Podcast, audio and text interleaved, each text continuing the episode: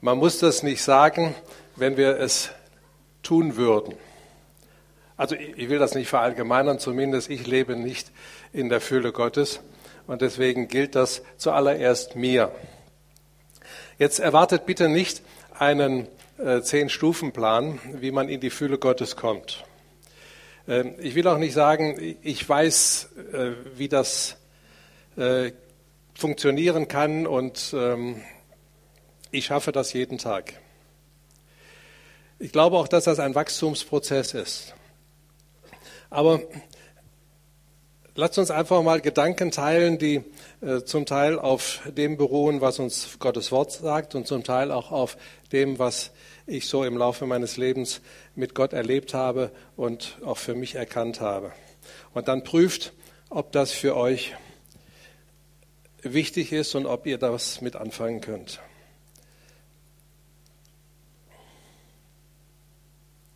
Kleinen Augenblick. Ähm, ja.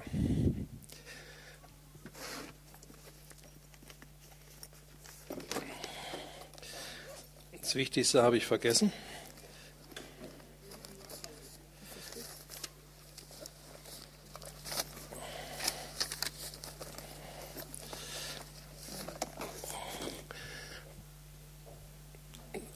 Die PowerPoint-Präsentation. So.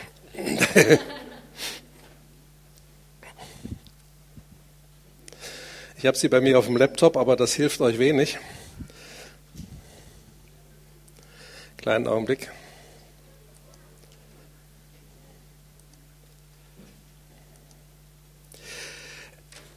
Das Jahresmotto dieses Jahr heißt ja, segnet, weil ihr dazu berufen worden seid, dass ihr Segen ererbt. Und dieses Thema Lebe in der Fülle Gottes hat sehr viel mit diesem Motto zu tun. Wer andere segnen will oder sogar soll, wir sollen ja, äh, sind ja dazu berufen und sollen in unserer Berufung leben, der muss selber gesegnet sein. Wenn ich leere Hände habe, kann ich wenig weitergeben.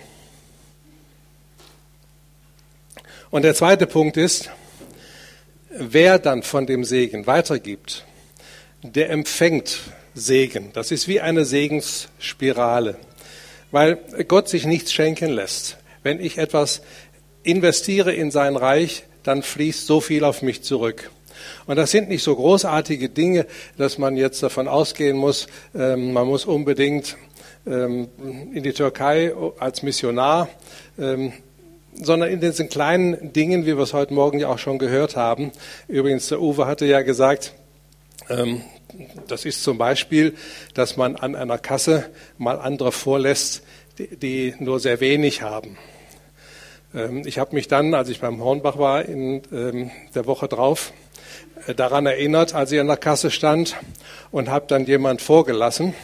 Und dann war da noch ein zweiter, der auch nur ein Teil in der Hand hatte, den habe ich auch noch vorgelassen.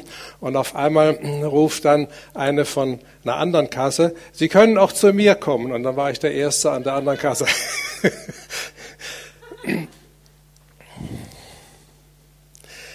ich denke auch an, an das Seniorenheim, ähm, wo ich gedacht habe, ich bin derjenige, der gibt. Aber in Wirklichkeit ist es so, ich bin derjenige, der empfängt. Dadurch, dass ich den Leuten meine Zeit schenke, dadurch, dass ich mit ihnen äh, mich unterhalte, ihnen auch, auch meine Liebe schenke, fließt so viel wieder zurück, dass ich am Ende der Beschenkte bin. Also das ist eine, eine Spirale, ähm, wo sich immer mehr der Segen mehrt, je mehr ich gebe. Wir fangen mal an mit der, der Voraussetzung, warum das überhaupt möglich ist, ein Leben in der Fülle Gottes zu leben.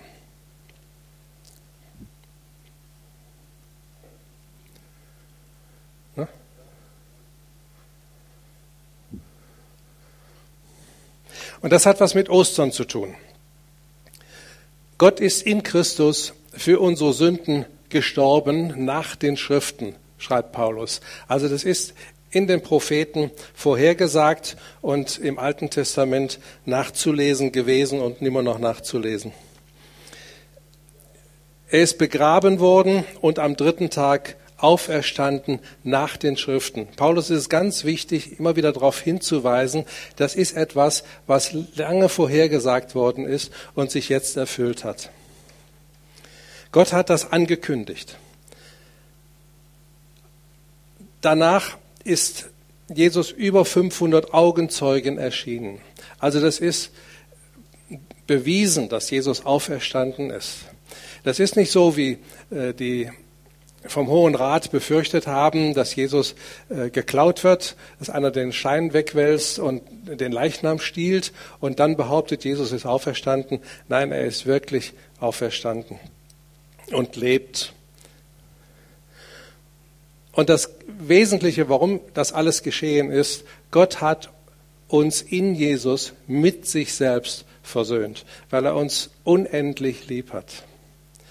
Von Anfang an, von Beginn der Menschheitsgeschichte an, ging es Gott um nichts anderes, als dass er eine Bezugsperson in uns hat, eine Liebesbeziehung zu uns aufbauen kann. Um nichts anderes ging es ihm. Und alles andere drumherum, das ganze Universum, das ist nur Beiwerk. Das Wichtigste waren wir oder sind wir für ihn. Und er möchte, dass wir auch ihn als die wichtigste Bezugsperson in unserem Leben haben. Und bei mir zumindest hapert es da. Ich lebe so oft selbstbestimmt und, und ähm, nach meinem eigenen Kopf und frage gar nicht danach, was ist denn eigentlich der Wille des Vaters. Aber es ist nicht normal für eine Beziehung.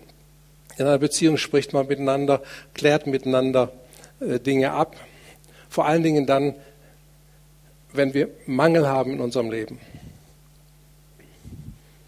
Es ist eine Vater-Kind-Beziehung und wir können ja aus unserem ähm, Verhältnis zu unseren Eltern ein bisschen ableiten, was das bedeutet, in dieser Beziehung zum Vater zu leben oder zur Mutter. Es gibt auch Vergleiche in der Bibel, wo Gott sich mit einer Mutter vergleicht. Also wir können da ruhig Vater und Mutter gleichzeitig sehen. Und es ist doch so, dass die Eltern für ihre Kinder nur das Beste wollen. Die Eltern wollen doch nicht, dass die Kinder im Mangel leben. Und soweit es an ihnen ist, geben sie doch von sich weg zu den Kindern. Und manchmal auch so, dass sie sich selber einschränken, damit nur ja die Kinder genug haben. Ich denke so an die Zeit nach dem Krieg, wo die Eltern äh, ganz bewusst auf manches beim Essen verzichtet haben, damit nur ja die Kinder genug zu essen haben. Und so ist doch Gott auch, dass er uns geben möchte, dass er uns beschenken will, damit wir nicht Mangel haben in unserem Leben. Und trotzdem ist es so. Gott hat vor 2000 Jahren alle Voraussetzungen zu unserer vollständigen Wiederherstellung, das beinhaltet Rettung und Heilung, also ganzheitliche Wiederherstellung geschaffen und um ein Leben in der Fülle Gottes zu leben. Voraussetzung bedeutet, dass der eine Vertragspartner Gott unterschrieben hat. Nun fehlt noch deine Unterschrift, unsere Unterschrift auf dem Dokument, um den Vertrag in Kraft treten zu lassen. Und der, der eine Entscheidung für Jesus getroffen hat, der hat diese Unterschrift unter den Vertrag gesetzt. Und damit ist dieser Vertrag gültig. Ähm, wenn wir das vergleichen mit, äh, mit der Beziehung, die wir ja auch in der Bibel finden, Braut und Bräutigam, dann ist es ein Ehevertrag. Also Gott hat einen Bund mit uns geschlossen. Und wenn wir uns daran erinnern, dass er auch einen Bund geschlossen hat mit Israel und diesen Bund nie aufkündigen wird, ähm, er sagt mal im Alten Testament, lesen wir das, ich habe den, also ich sage das jetzt mit meinen Worten, ich habe den Bund nicht gebrochen. Ihr wart das. Ich stehe zu meinem Wort. Und dann dürfen wir auch darauf vertrauen, dass der neue Bund, der Bund, den er mit uns geschlossen hat, dass der genauso für ewig besteht, zumindest von Seiten Gottes.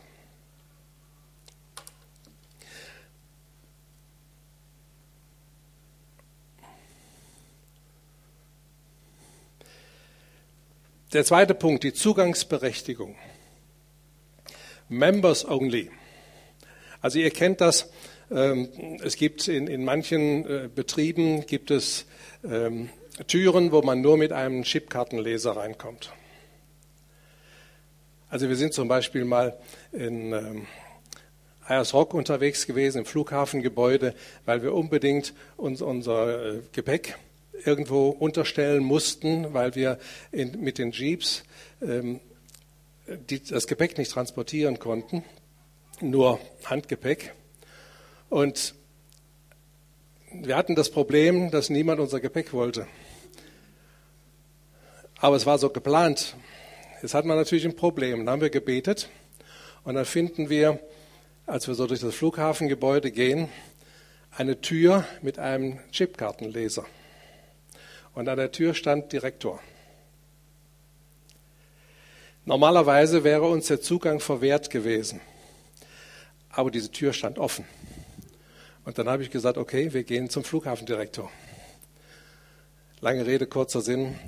Wir haben dann unser Gepäck tatsächlich in einem leeren Büroraum unterstellen können. Als Chipkartenleser. Wir finden das ähm, an der Hoteltür, dass man ein, eine Karte braucht, die man an der Rezeption bekommt. Und nur ich kann dann, meine Frau auch, weil sie dieselbe Karte kriegt, wir können dann in dieses Zimmer rein, aber sonst niemand. Äh, nehmen wir die EC-Karten, die Kreditkarten. Äh, wir haben die Berechtigung, sie zu verwenden und nur wir. Also eine Zugangsberechtigung. Die Zugangsberechtigung bekommen wir dann, wenn wir an Jesus Christus glauben, wenn wir eine durch Liebe und Vertrauen geprägte Beziehung zu ihm haben. Dann bist du als Kind Gottes zugangsberechtigt. Gibt sogar eine Bibelstelle, in Epheser 3 heißt es, indem wir die, also in Jesus, äh, die Freimütigkeit und den Zugang haben zu aller Zuversicht durch den Glauben an Jesus, den Zugang haben. Also wir sind berechtigt.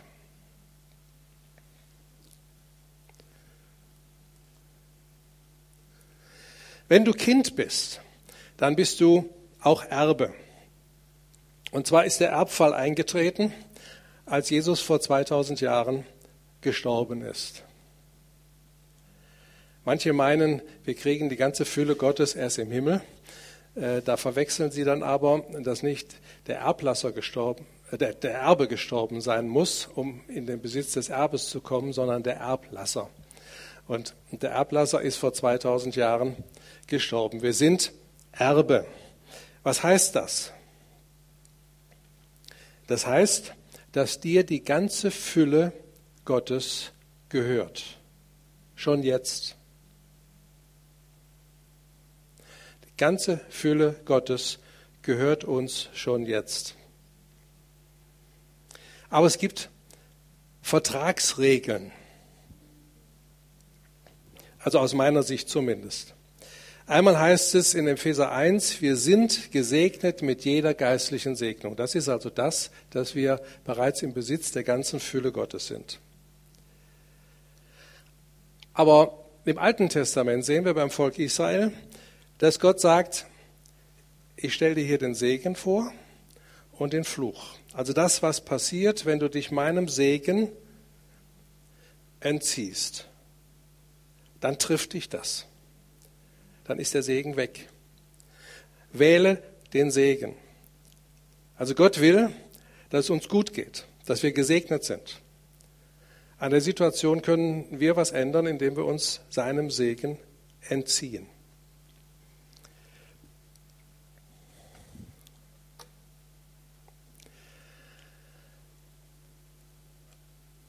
Und dann ist die Bedingung, die Gott stellt, dass ihr mir gehorcht oder mir dient. Und gehorchen ist mehr als zehn Gebote halten oder das mosaische Gesetz halten. Also ich bin so geprägt worden, bin so aufgewachsen, ähm, du sollst, du musst, du darfst nicht.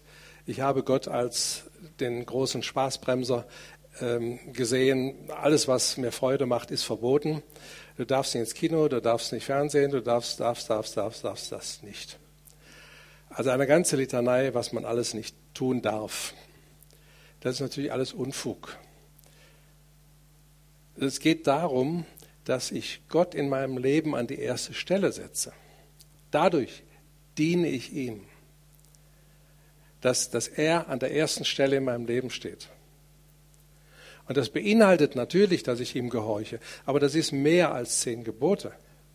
Wenn er mir zum Beispiel sagt, wenn ich bei den Senioren bin, du solltest heute mal zu der und der Frau gehen. Ich habe den Eindruck, innere Stimme, da sollte ich heute hingehen. Und wenn ich das nicht tue, bin ich ungehorsam. Also es ist viel mehr als Gebote halten. Gott hat Werke vorbereitet, die wir tun sollen. Und wenn wir die nicht tun, wenn uns das schnurzegal ist, wir leben nach unserem Kopf, dann ist das Ungehorsam. Und dann müssen wir noch gar nicht, ja doch, man kann natürlich sagen, auch das schon ist Sünde.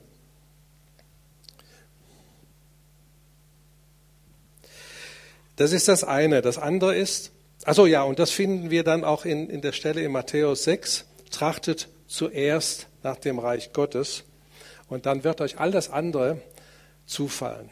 Wir sind so sehr bemüht, um unsere Bedürfnisse und Belange, um unser Leben in den Griff zu kriegen, um beruflich Karriere zu machen. Gott sagt, andersrum wird ein Schuh draus. Wenn ihr euch um darum kümmert, mein Reich zu bauen, dann werde ich das alles euch hinzufügen. Ähm, Hanlo und ich, ich habe das ja schon mal gesagt, Hanlo und ich haben das Gott versprochen und Gott hat sein Wort gehalten. Es gibt Leute, die, also liebe Christen, liebe Geschwister, die sich selber im Weg stehen. So nach ähm, dem Motto da von Karl Valentin, mögen hätte ich schon wollen, aber dürfen habe ich mich nicht getraut. Die, die sich ihrer Stellung nicht bewusst sind, die sie als Kind und Erbe Gottes haben, die sich selber beschneiden. Zum Teil auch so, dass, ähm, dass zum Beispiel Gott ein, ein, eine Zusage gibt. Äh, angenommen, jemand ist krank und Gott gibt die Zusage, du wirst gesund. Und dann tritt eine Besserung ein, aber es ist noch nicht ganz gut. Und dann sagt man, damit bin ich jetzt zufrieden, damit kann ich leben. Warum? Gott macht doch keine halben Sachen. Ich beschneide mich da selber. Oder manche sagen, das ist anmaßend, ich kann doch von Gott nicht fordern. Moment mal, ich fordere ja nichts, was mir nicht zusteht. Wenn ich ein Erbe habe, dann habe ich doch ein Anrecht, davon zu bekommen. Also keiner wird hergehen, wenn er eine Million Euro erbt, äh, geht zur Bank und hebt das ganze Geld ab und steckt es zu Hause unter die Matratze. Macht keiner. Sondern jeder wird hergehen und sich von der Bank immer nur das holen, was er braucht. Und zwar dann, wann, wenn er es braucht. Also zumindest ist das das normale Verhalten. Also nützt es mir auch gar nichts, wenn, wenn Gott jetzt die ganze, seine ganze Fülle über mich ausschütten würde. Ich glaube, das wird mich erschlagen. Aber das Entscheidende ist doch, dass ich immer dann das, was ich in dem Moment brauche, auch von ihm bekomme.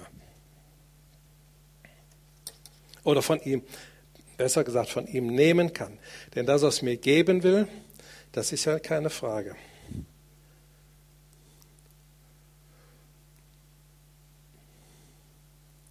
Halt, das war eins zu schnell. Ich habe das jetzt mal Glaubensschritte genannt, die wir gehen, um in die Fülle Gottes zu kommen. Warte nicht auf Gott, suche ihn. Das ist der erste Punkt. Warte nicht auf Gott. Das kann man missverstehen. Ich werde es erläutern. Gott hat alles vor 2000 Jahren getan. Gott muss nichts mehr tun. Also mehr als sein Leben lassen kann er nicht. Er hat alles getan. Alle Voraussetzungen sind geschaffen. Es gibt viele, die, die beten, Herr mach, Herr tu, Herr hilf, und dann passiert nichts und dann sagen sie, warum tut Gott nichts? Hallo? Gott hat schon alles getan vor 2000 Jahren. Es ist ja nicht so, dass er nichts tut.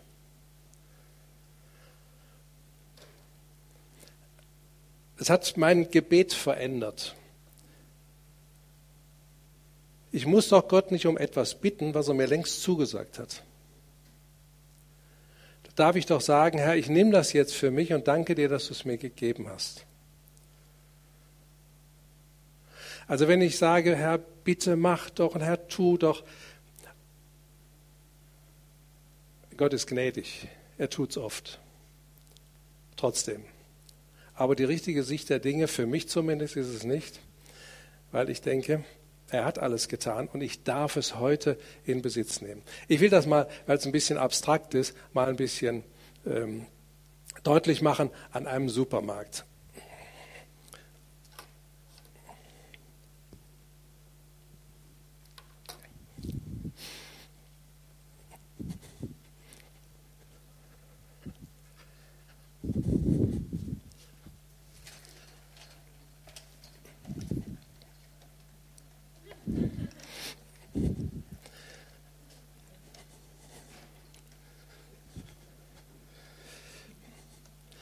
So, wenn ich zum Supermarkt gehe, dann habe ich mehrere Möglichkeiten. Ich kann einen Einkaufswagen nehmen. Ich kann auch einen Korb nehmen. Da geht nicht so viel rein.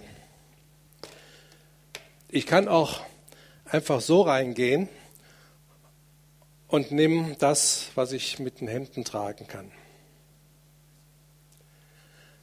Wann gehe ich wie in den Supermarkt? Es kommt darauf an, was ich brauche. Also hat das was mit meiner Erwartungshaltung zu tun.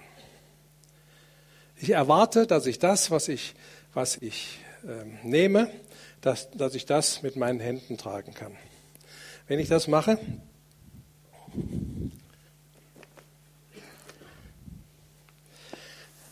dann ist das begrenzt, was ich trage.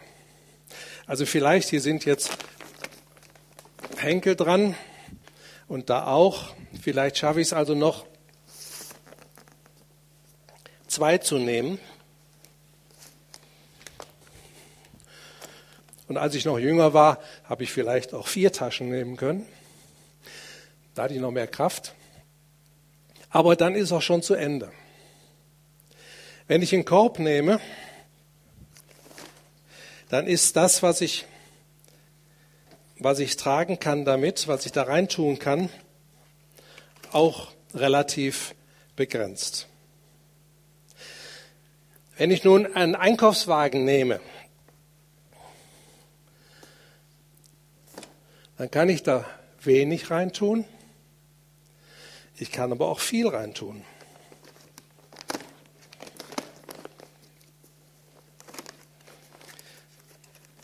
Und ich fahre jetzt an den Regalen vorbei und gucke, was es da alles so gibt. Und dann sehe ich da was und packe es ein. Und dann kann ich den Wagen so richtig voll machen.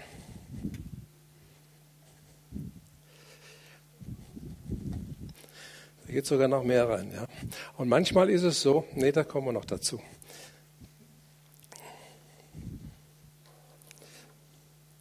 Die Frage ist, weißt du konkret, was und wie viel du brauchst? Das ist überhaupt das Entscheidende bei der ganzen Sache. Weißt du, was und wie viel du brauchst?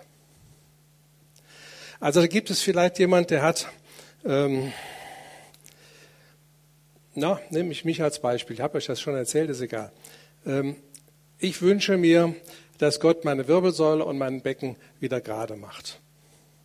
Und jetzt gehe ich in den Supermarkt und will das aus dem Regal nehmen. Aber das ist vom, von Gott her gar nicht dran. Denn die Ursache für diese Schiefstellung ist, dass ich meiner Mutter nicht vergeben habe. Und was Gott will, ist, dass ich vergebe. Und dann kriege ich das. Versteht ihr? Die ganze Fülle Gottes gehört uns. Aber was ich davon nehme und wann ich es nehme und wie viel ich nehme, das habe ich abzustimmen mit Gott. Denn sonst brauche ich ihn nicht. Wenn ich die Bibel zum Beispiel nehme wie ein Rezeptbuch, wie das Vermächtnis eines längst Gestorbenen, dann brauche ich Gott nicht. Dann kann ich ja die Schriften von Konfuzius nehmen, wenn ich so gut finde, und versuche die dann umzusetzen. Sondern es geht immer um Beziehung. Gott möchte, dass wir mit ihm kommunizieren, bevor wir in den Supermarkt gehen und einladen.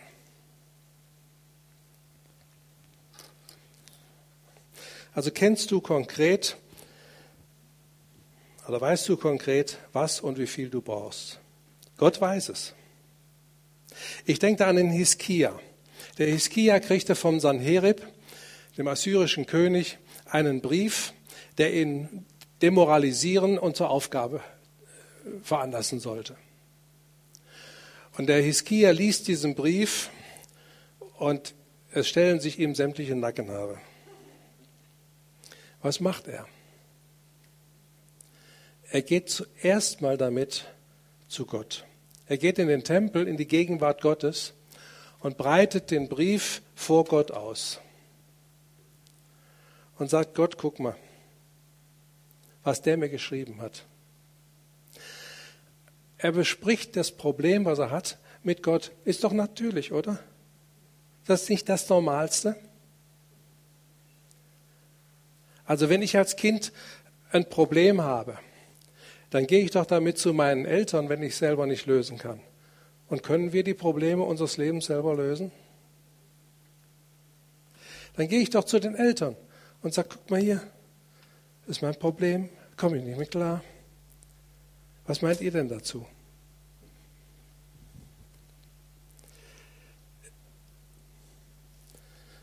Oder Hiskia war krank. Was macht er? Er bespricht das mit Gott.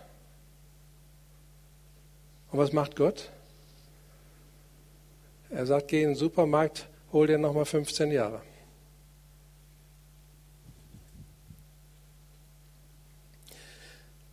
Ich denke an Asa. Asa war ein König in Israel, der wurde krank. Sein Leben war nicht so ganz nach, den, nach dem Willen Gottes und er wurde krank an den Füßen, heißt es. Weiß nicht, Venenentzündung, was weiß ich.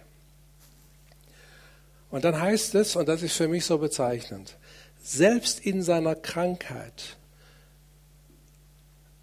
fragte er nicht Gott, sondern die Ärzte. Es war nicht falsch, die Ärzte zu fragen, aber es war falsch, Gott nicht zu fragen. Und was war das Ergebnis? Er starb.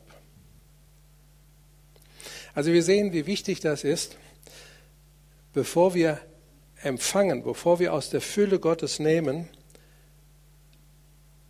mit dem Erblasser Zwiesprache zu halten.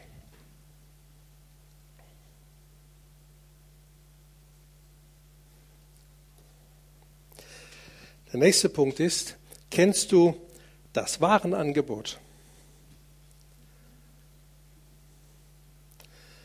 Also bei den Supermärkten kriegt man immer, äh, heute auch wieder in der Sonntagszeitung lag das drin, Hefte, wo die Produkte aufgeführt sind, die es in der Woche zu kaufen gibt. Also so besondere Angebote. Wir haben auch so ein Heft. Ein bisschen dicker. Sind ja auch größere Warenangebote drin.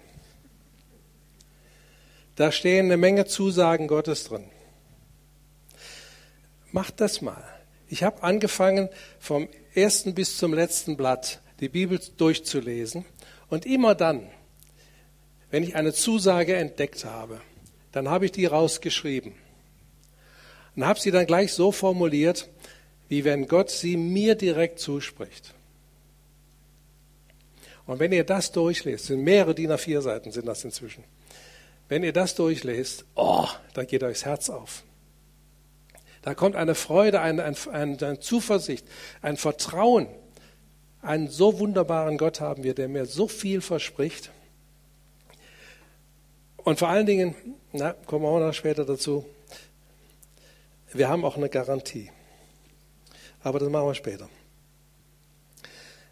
Wenn ich die Zusagen Gottes nicht kenne, sowohl für meine Bedürfnisse und Belange als auch für meine konkrete Situation, wie will ich dann vertrauen? Und es kann auch sein, dass ich dann zu falschen Schlüssen komme. Also deswegen ist es wichtig, diese Zusagen Gottes zu kennen. Wobei ich unterscheide, ich kann die Zusagen Gottes kennen hier oben im Kopf. Das ist schon mal die Grundvoraussetzung, denn Gott kann nichts ähm, aktivieren, wenn da oben nichts ist. Also die Zusagen Gottes erstmal vom Verstand her zu kennen, Bibelwissen zu haben, ist schon mal die Voraussetzung.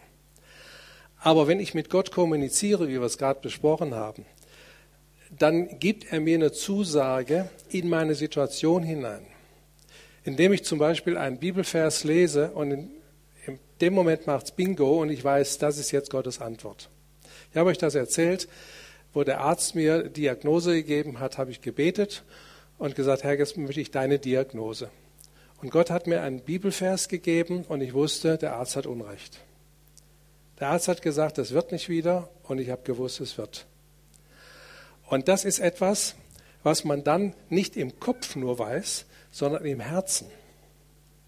Und das ist eine solche Gewissheit, dass ich zum Beispiel dem Arzt nicht verboten habe, bei der OP meinen Fuß zu versteifen. Weil ich gesagt habe, Herr, du hast mir diese Zusage gegeben, die gilt, und jetzt sorg du dafür, dass der keinen Mist macht. Und Gott hat darüber gewacht. Ihr seht ja, der Fuß ist bis heute nicht versteift. Und das ist 15 Jahre her.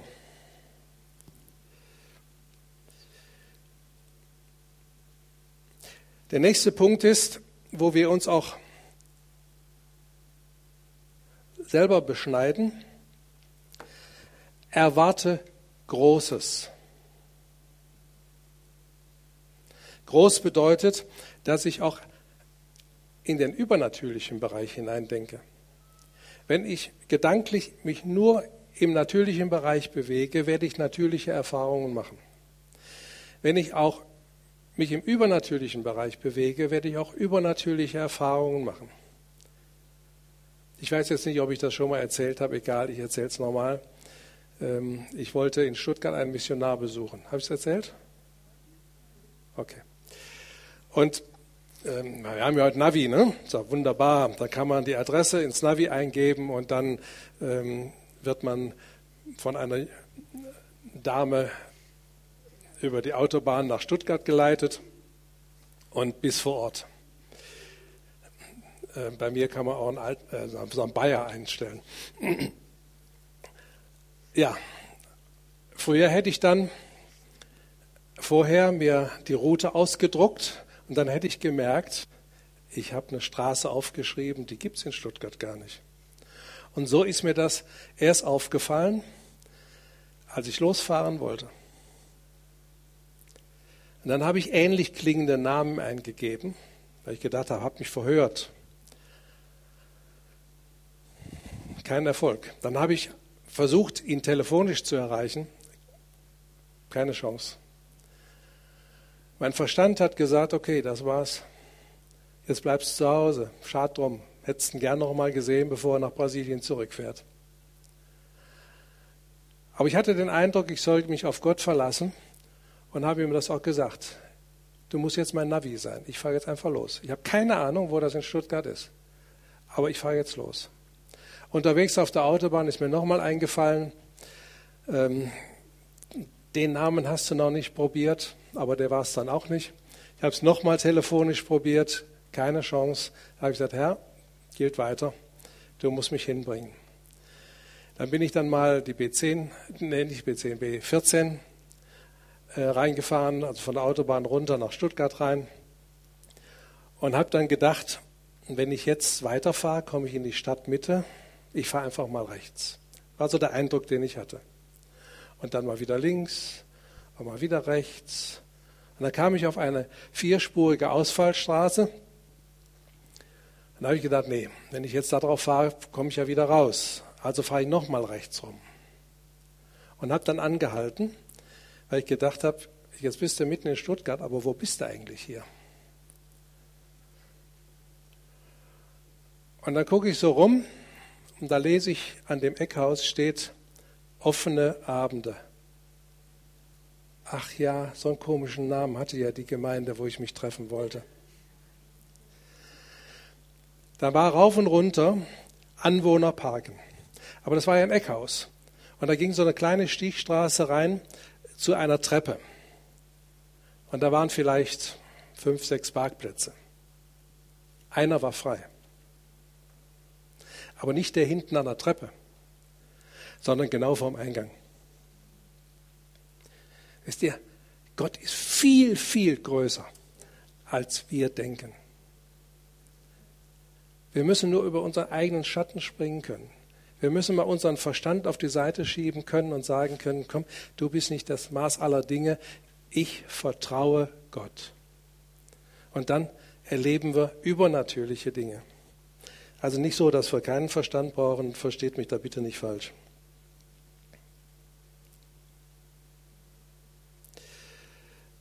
Ähm, Hiob hat gesagt, ich jedoch würde Gott suchen und Gott meine Sache darlegen, der Großes und Unerforschliches tut, Wunder bis zur Unzahl.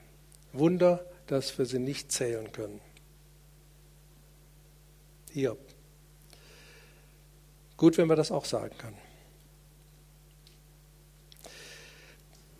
So, das habe ich schon vorweggenommen. Hände oder Korb oder Einkaufswagen. Also wie groß sind unsere Erwartungen? Was erwarte ich, was Gott bereit ist, mir zu geben oder was ich mir holen darf?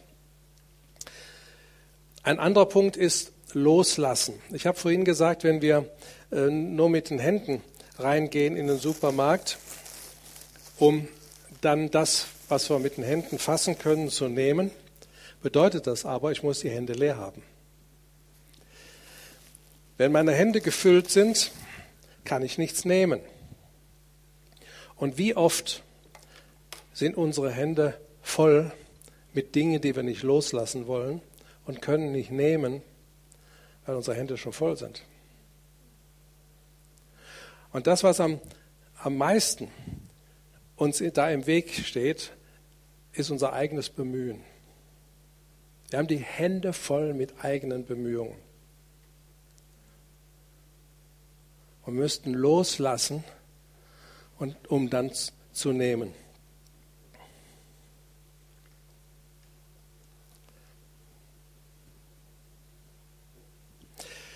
Ein Beispiel. Ich lag im Krankenhaus mit einer gebrochenen Wirbelsäule und die äh, Krankenschwestern kamen äh, im Halbstundentakt und haben mir Blut abgezapft oder wollten zumindest, mal haben sie durchgestochen, mal haben sie geronnenes Blut rausgezogen. Also äh, ich war scheinbar so, so äh, Studienobjekt, was weiß ich. Irgendwann habe ich dann mal gesagt, jetzt schickt mal eine, die es kann. Und dann hat ähm, schließlich eine Krankenschwester gesagt, jetzt müssen wir noch einmal Blut abzapfen. Und wenn sich dann die roten Blutkörperchen nicht stabilisiert haben, dann müssen wir aufmachen. Also aufmachen heißt ähm, aufschneiden, ne? die vornehme Umschreibung für aufschneiden. Und da habe ich gebetet wie ein Weltmeister. Herr, bloß nicht. Ich will nicht operiert werden. Bitte nicht. Nein. Und je mehr ich so gebetet habe, umso, umso unruhiger wurde ich. Und dann habe ich schließlich gesagt, Herr, ich vertraue dir. Und ich gebe das jetzt an dich ab. Und egal, also wie der Hiskia, ne, das Problem gebe ich jetzt an dich ab. Und egal, ob die mich jetzt aufschneiden müssen oder ob die Krankenschwester jetzt kommt und sagt, ist alles okay, es ist recht, wie es jetzt kommt. Und da kommt die Krankenschwester rein und sagt, ähm, die roten Blutkörperchen haben sich stabilisiert, wir müssen nicht aufmachen. Das läuft nicht immer so. Es hätte auch sein können, dass sie nachguck, hätten nachgucken müssen. Woher kommen die, die Blutungen? Sind da innere, äh, also da, äh, dass die roten Bluterkörbchen abnehmen, ist da drin ein Bluterguss oder ähm, sind da innere Blutungen? Es war ein Bluterguss. Aber dann, wenn, wenn wir das losgelassen haben und haben uns Gott anvertraut, dann sind wir ruhig, egal was passiert. Ich weiß noch, Christoph ist nicht da, aber vielleicht darf ich es trotzdem sagen, wo es um seine Herz-OP ging. Er hat gekämpft wie ein Berserker, dass er nicht operiert werden muss, dass Gott übernatürlich heilt. Und er wurde nicht ruhig drüber. Und ich habe gesagt, Christoph, lass es los. Gib es ab an Gott und vertraue dich ihm an. Er wird es richtig machen. Und dann wurde er ruhig. Und dann kam die OP und dann kriegte ich einen Anruf, sie haben ihn noch ein zweites Mal aufmachen müssen. Da habe ich gesagt, Herr, das darf doch nicht wahr sein. Wie kannst du nur? Jetzt geht es auch noch schief. Ich habe jetzt gedacht, dass die OP ganz ungewöhnlich verläuft. Äh, also alles, äh, was man sich so vorstellt bei einer Herz-OP, das ist alles dann ähm, nicht, tritt alles nicht so ein, sondern er, geht da durch, ähm, wie wenn er mit einer Sänfte getragen wird. Wieso das jetzt? Und äh, sie hatten vorher gesagt, er wird ungefähr drei Tage auf Intensiv bleiben müssen. Und am nächsten Tag war er schon auf Normalstation. Da habe ich gesagt, danke Herr, habe verstanden. Auch, dass sie ihn ein zweites Mal aufmachen mussten, bedeutet ja nicht, dass du nicht alles unter Kontrolle hattest und es sogar so war, dass er früher auf die Station konnte als normal vorgesehen. Also Gott vertrauen. Da ist es.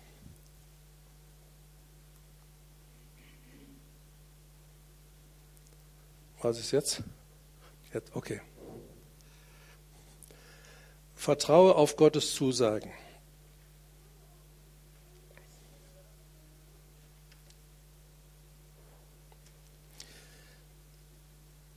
Erst Johannes 5 heißt es, und das ist die Freimütigkeit, die wir ihm gegenüber haben, dass wenn wir seinem Willen gemäß um etwas bitten, da haben wir wieder diese Abstimmung mit ihm, nicht? seinem Willen gemäß um etwas bitten, er uns hört. Ja, ja, aber das heißt ja noch nicht, dass er uns erhört, nicht? Er hört uns. Aber ob er reagiert, ob er uns erhört, das ist ja hier nicht gesagt. Gott erhört ja nicht jedes Gebet. Das ist also die Realität und das ist auch meine Erfahrung. Kennt ihr diese Aussagen?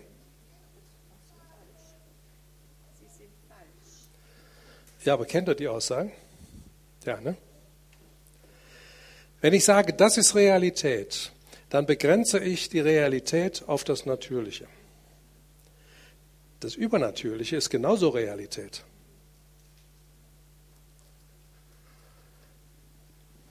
Es geht weiter. Wenn wir wissen, dass er uns hört, um was wir auch bitten, so wissen wir, dass wir das Erbetene haben, das wir von ihm erbeten haben. Ja, also so kann man das ja nicht sehen. Äh, also meine Erfahrung ist ja, ich habe gebetet und es hat sich nichts getan. Äh, also das ist ja nicht so, dass, dass das immer in Erfüllung geht. Okay, hat Gott gelogen. Oder er war etwas etwas äh, ungenau, als er das hat niederschreiben lassen. Er hätte schreiben müssen, manchmal, ab und zu. Könnt ihr mir eine Erklärung dafür geben, warum Gott die Bitte vom Tobias erhören sollte und die, die Bitte vom Martin nicht? Gibt es eine Erklärung dafür? Ja, der Tobias hat Gott viel lieber als den Martin. Ihr lacht, ne? Kann nicht sein, ne? Gott hat nur Lieblingskinder. Also warum sollte Gott einmal ein Gebet erhören und einmal nicht erhören? Nur weil der Martin vielleicht ein bisschen anders betet als der Tobias? Dahinter steckt, dass wir Erfahrungen machen, die nicht mit der Bibel übereinstimmen. Und dann versuchen wir, unsere negativen Erfahrungen irgendwie mit der Bibel in Übereinstimmung zu bringen. Und das geht dann nur, indem ich anfange, die Bibel zu relativieren. Und wenn ich das tue, habe ich verloren. Ich muss nicht jede Erfahrung erklären können. Manche Erfahrungen machen wir auch nur deshalb so, weil wir so denken, wie wir denken. Und dann machen wir solche Erfahrungen und nehmen die als Bestätigung für unser Denken. Und das ist dann ein Teufelskreis, da beißt sich die Katze in den Schwanz. Es geht darum, dass es eine absolute Wahrheit gibt. Und das ist die Bibel. In der Auslegung können wir irren, klar. Aber die Bibel ist die Wahrheit. Und wenn Gott sagt, bietet und ihr werdet empfangen. Wenn Gott sagt, wenn ich euer Gebet höre, dann erhöre ich. Egal was ihr bittet. In meinem Willen. Wie gesagt, die Vertragsbedingungen dann ist das so. Egal wie unsere Erfahrungen sind. Und seit ich mal diese Entscheidung getroffen habe, ich will die Bibel nicht mehr relativieren. Ich will das als die absolute Wahrheit nehmen und okay, anders, andere Erfahrungen, die, die damit nicht übereinstimmen, die, die lasse ich so stehen, die muss ich nicht erklären können. Seitdem erlebe ich viel mehr übernatürliche Erfahrungen als vorher. Ich kann euch nur dazu ermutigen, nicht alles erklären zu wollen, sondern zu sagen, und deswegen bleibt trotzdem das die Wahrheit. Jesus hat gesagt, er ist gekommen, damit wir Leben haben und volles Genüge, andere übersetzen sogar Überfluss haben. Überfluss erinnert mich so an den Psalm 23, wo es heißt, der Becher fließt über.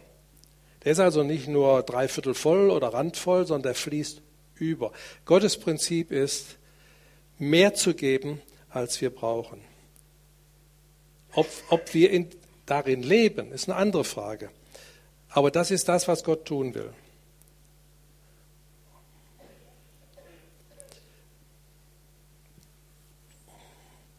Und dann, da kommt das mit dem Sahnehäubchen,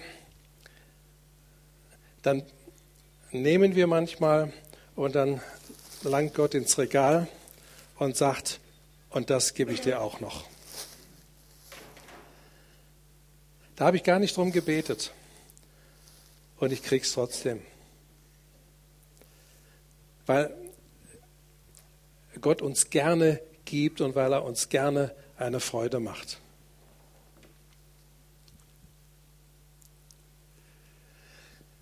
Diene Gott. Wir erinnern uns, dass das Volk Israel in der Sklaverei in Ägypten war. Und Mose hat zum Pharao gesagt, lass mein Volk ziehen, dass sie Gott in der Wüste dienen. Und wie sah dieses Dienen aus?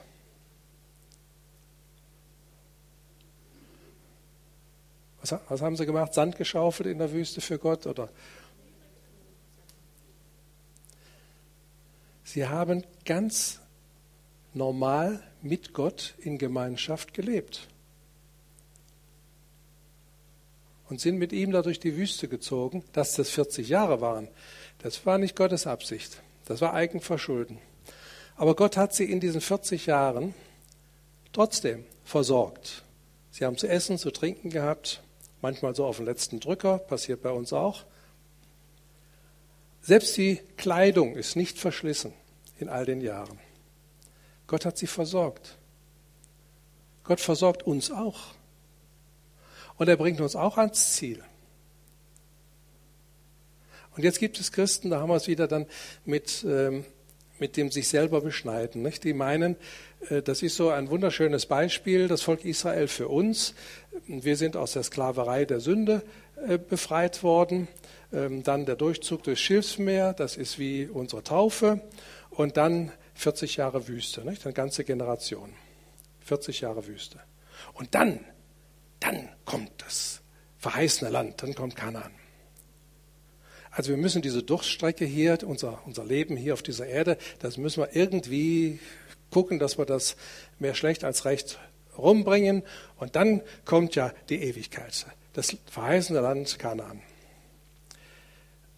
Ja, es ist schon verlockend, das so zu sehen.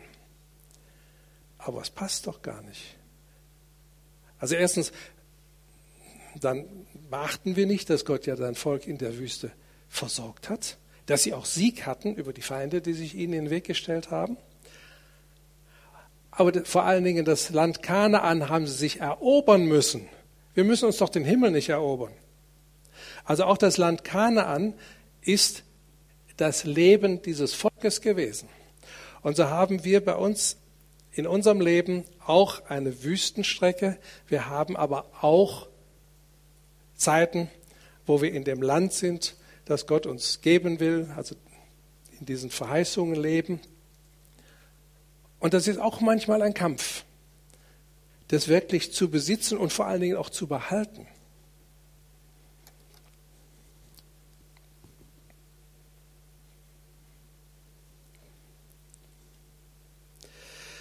Vor allen Dingen bedeutet Gott dienen, ihm die Ehre geben. Das heißt, ihn an die, an die erste Stelle in unserem Leben zu setzen.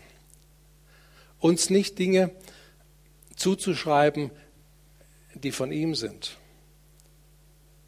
Also wenn wir es doch mal genau betrachten, ist doch alles, was wir sind und haben, Geschenk von Gott. Wir haben doch keinen Grund, auf irgendetwas stolz zu sein.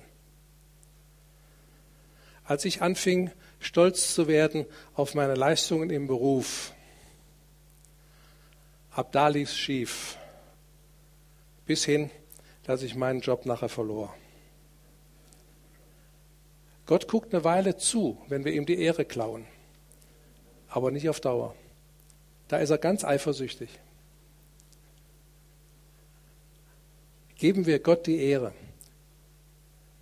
indem wir ihm danken für all das Gute, was er in unserem Leben getan hat und immer wieder tut, indem wir uns auch nicht auf, auf seine Stelle stellen, auf seinen Platz stellen.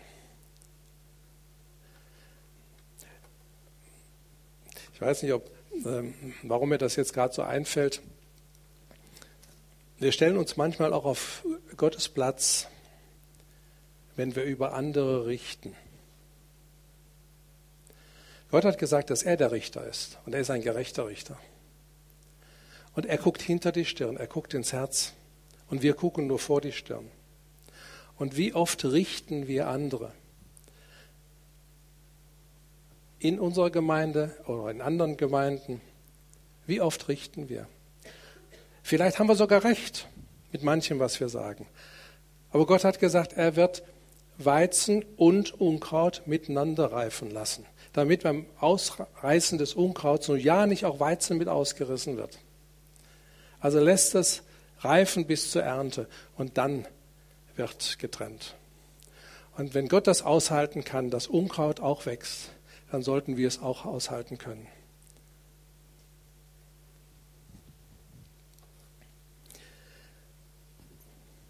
Also Gott die erste Stelle in unserem Leben.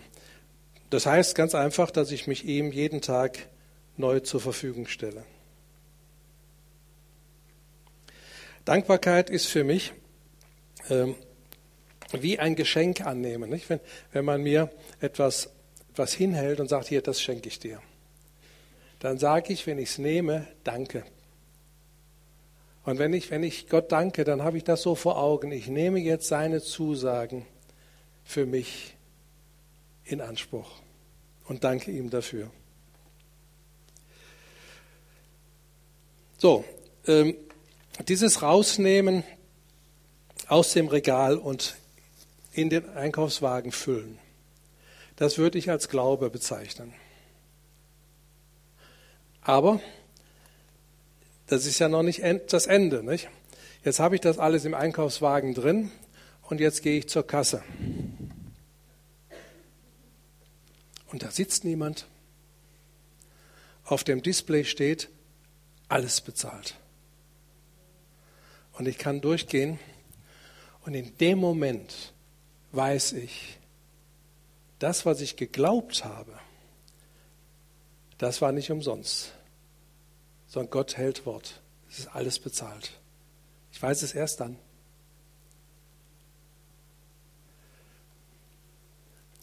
Und manchmal ist es so, dass wir auf die Kasse zugehen und warten. Warten, bis da die Dame kommt, die sonst an der Kasse sitzt und mir bestätigt, du kannst gehen. Ich habe das ja mal erzählt auf der, auf der Jungschar-Freizeit, dass wir gebetet haben, dass aufhört zu regnen. Und wir haben gewartet, bis wir sehen, es hört auf. Passiert ja nicht. Und erst als wir rausgingen, da hört es auf. Also wenn wir gebetet haben, dann müssen wir auch im Sinne unseres Gebetes handeln. Und ich erlebe das so oft, dass, dass wir auch das wieder verlieren, weil wir ganz anders reden, als wir gebetet haben. Jetzt guckt euch mal die Garantie an, halt. Die Garantie an, die Gott uns gibt. Gott ist nicht ein Mensch, dass er lüge, noch ein Menschensohn, dass ihn etwas gereue. Also, dass er etwas versprochen hat und dann tut es ihm leid, dass er es gesagt hat. So nach dem Motto, versprechen kann sich ja jeder mal. Sollte er etwas sagen und nicht tun? Sollte er etwas reden und es nicht halten? Leute, es geht um die Ehre Gottes. Es geht um die Ehre Gottes. Als ähm, Gott gesagt hat, ich mache das Volk platt. Ich habe jetzt so die Schnauze voll.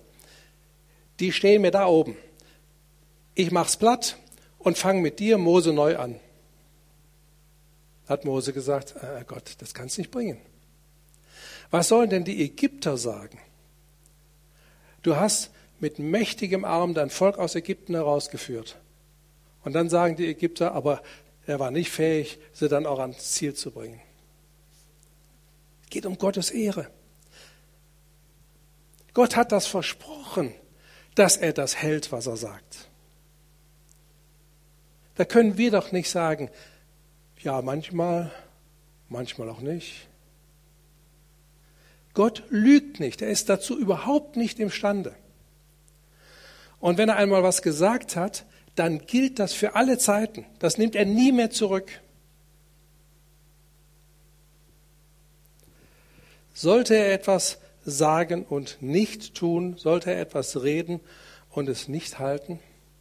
Da gibt es zwei Beispiele, einmal beim Josua und einmal beim Salomo, die die Feststellung machen, es fiel kein Wort dahin von all den guten Worten, welche Jahwe zu dem Haus Israel geredet hatte. Manches traf ein.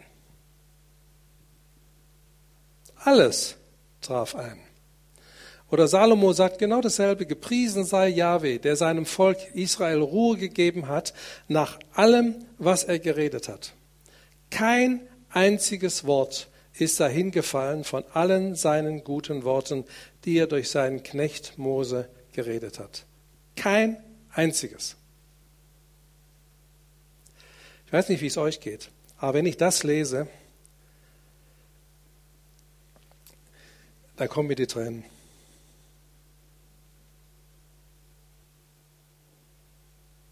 Eine solche Zusage, da kann ich mich 100 Prozent drauf verlassen.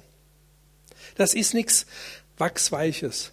Wir haben in der Theologie das daraus gemacht, wenn ich, wenn ich das sehe, ähm, wenn die Kirchen ähm, die Formulierung gebrauchen, der Herr möge oder Herr erbarme dich. Das klingt immer so, ähm, ja, ich, ich kann ja mal mich an Gott wenden, aber ich bin von seiner Souveränität und, und von seiner Heiligkeit äh, abhängig, ob er überhaupt mich wahrnimmt, mich wurm. So ist es doch nicht. Gott hat und wenn er etwas gesagt hat, dann hält er es auch und tut es auch.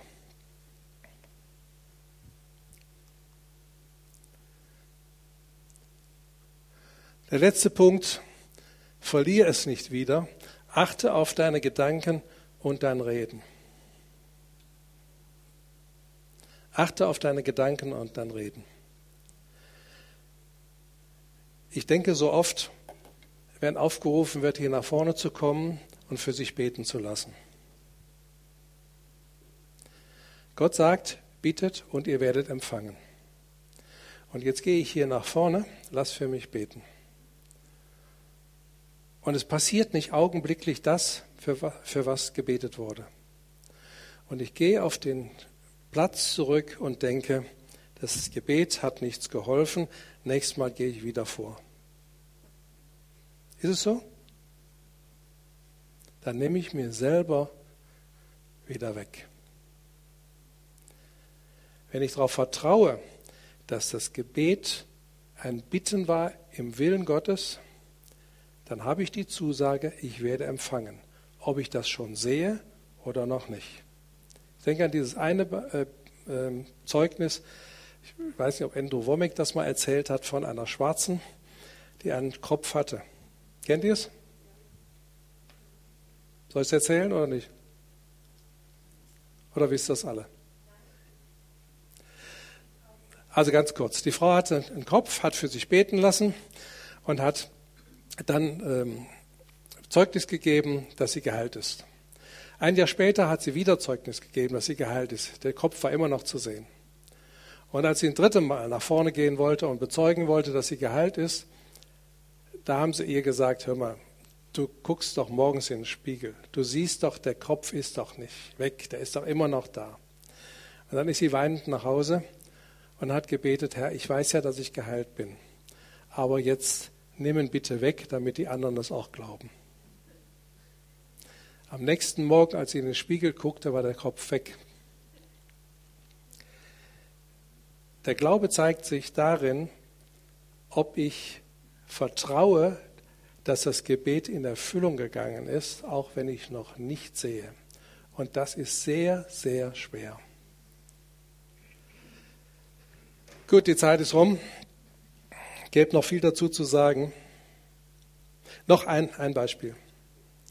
Ich habe euch erzählt, dass Gott meine Allergien, nein, die Allergien, die ich hatte, äh, geheilt hat. Und da kam ein paar Jahre später ein Hustenanfall nachts wie zu besten Allergiezeiten. Und ich habe gedacht, jetzt kommen die Allergien zurück. Was sagen die, denen du gesagt hast, Gott hat dich geheilt? Das ging da oben los, rödelte in meinem Kopf. Da habe ich gemerkt, stopp. Wenn ich diese Gedanken weiterdenke, dann kommen womöglich die Allergien tatsächlich zurück. Und ich habe gesagt, stopp, ich will diese Gedanken nicht denken, die tun mir nicht gut und habe angefangen zu proklamieren, durch deine Striemen bin ich geheilt, durch deine, oder durch deine Wunden bin ich geheilt. So lange, bis ich keinen anderen Gedanken mehr im Kopf hatte. Und dann hörte der Husten auf und kam nicht mehr wieder. Ein Jahr drauf kriegte ich Augenjucken, Niesen, also auch wieder so Anzeichen für Allergien. Und ich habe gedacht, dieselben Gedanken wieder. Und ich habe gedacht, letztes Mal hast du proklamiert, das machst du jetzt wieder. Und es ging nicht. Da habe ich gesagt, okay Herr, hab verstanden, Methode nein. Aber es bleibt dabei, du hast mich geheilt und ich nehme die Allergien nicht zurück. Und dann ging es weg. Versteht ihr? Das, wenn, wenn ihr eins mitnehmt, bitte heute, dann nehmt mit aus diesem Gottesdienst. Gott lügt nicht. Was er zusagt, hält er ganz gewiss. Kenne seine Zusagen und wehre deinen Gedanken und deinem Reden, dass du dir nicht selber die Sachen wieder wegnimmst, die Gott dir gegeben hat. Amen. Lieber Vater, wir danken dir, dass du so unendlich gut bist. Wir danken dir, dass du Gedanken des Friedens und der Wiederherstellung mit uns hast. Wir danken dir, dass du dich freust, uns zu beschenken, uns Gutes zu tun. Vater, wir danken dir für all das Gute, was wir in unserem Leben erlebt haben, was du uns alles schon geschenkt hast. Und wir freuen uns, dass wir mehr nehmen dürfen, dass es grenzenlos ist, dass du es nicht beschränkst, dass wir höchstens selber uns beschränken können. Und wir wollen es nicht tun, Vater. Wir wollen dir vertrauen. Wir wollen deinen Zusagen vertrauen, in der Gewissheit, dass du nicht lügst. Vater, wir lieben dich. Amen.